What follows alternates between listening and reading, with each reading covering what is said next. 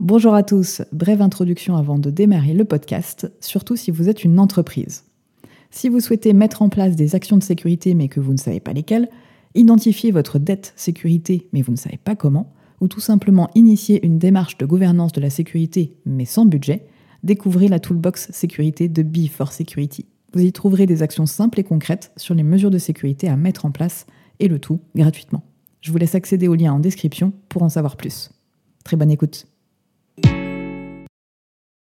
Je suis Aurélie Barbier et vous écoutez le premier épisode de la Minute Cybersécurité, la variation des mots de passe.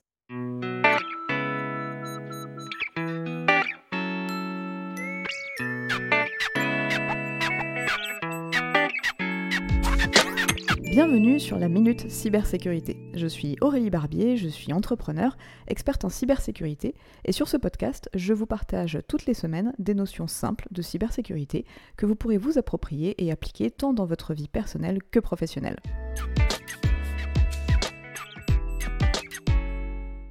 Est-ce que cela vous viendrait à l'esprit d'utiliser une seule et unique clé pour accéder à l'ensemble de votre domicile? A priori non. Vous allez avoir une clé pour ouvrir le portail, une autre pour ouvrir votre porte d'entrée, une autre pour le garage, et puis vous pourriez avoir des clés, par exemple, pour euh, des antivols, euh, des cadenas, euh, des coffres forts, bref, des clés pour globalement protéger du matériel de valeur.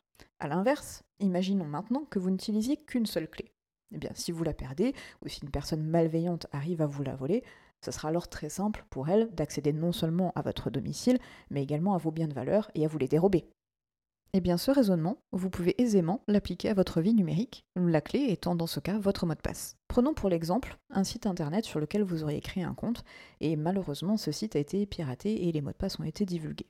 Eh bien, la première chose que feront les personnes malveillantes en possession de ces données volées, ce sera de tester les identifiants et mots de passe associés sur d'autres sites internet pour collecter un maximum d'informations. Le but ensuite étant de revendre les données, d'usurper des identités, de faire des achats en ligne, etc. etc. Comme dans la grande majorité des cas, nous utilisons toujours le même identifiant, à savoir une adresse mail, si en plus vous utilisez le même mot de passe, eh bien vous ne faites que faciliter la tâche aux cambrioleurs numériques pour vous voler vos données de valeur. Car oui, dans le monde numérique, ce qui a de la valeur, ce sont toutes les données vous concernant, même pour une activité des plus anodines comme créer un compte pour accéder à un journal en ligne par exemple. Il est donc essentiel d'utiliser des mots de passe différents dès qu'il est nécessaire d'en définir un. Ça doit devenir un réflexe, une habitude, comme fermer à clé votre domicile en sortant de chez vous. Bien évidemment, au vu du nombre de mots de passe à gérer, ça devient très compliqué de faire tout ça de tête. C'est pourquoi nous aborderons dans le prochain épisode l'intérêt d'utiliser des gestionnaires de mots de passe. J'espère que le sujet vous aura intéressé. N'hésitez pas à mettre en commentaire vos questions ou les sujets que vous souhaiteriez que j'aborde. Et n'oubliez pas de vous abonner à la chaîne pour être notifié des prochains épisodes. Je vous retrouve prochainement pour le second épisode de la Minute Cybersécurité, les mots de passe pour éviter la crise de nerfs. Utilise un gestionnaire. À très vite.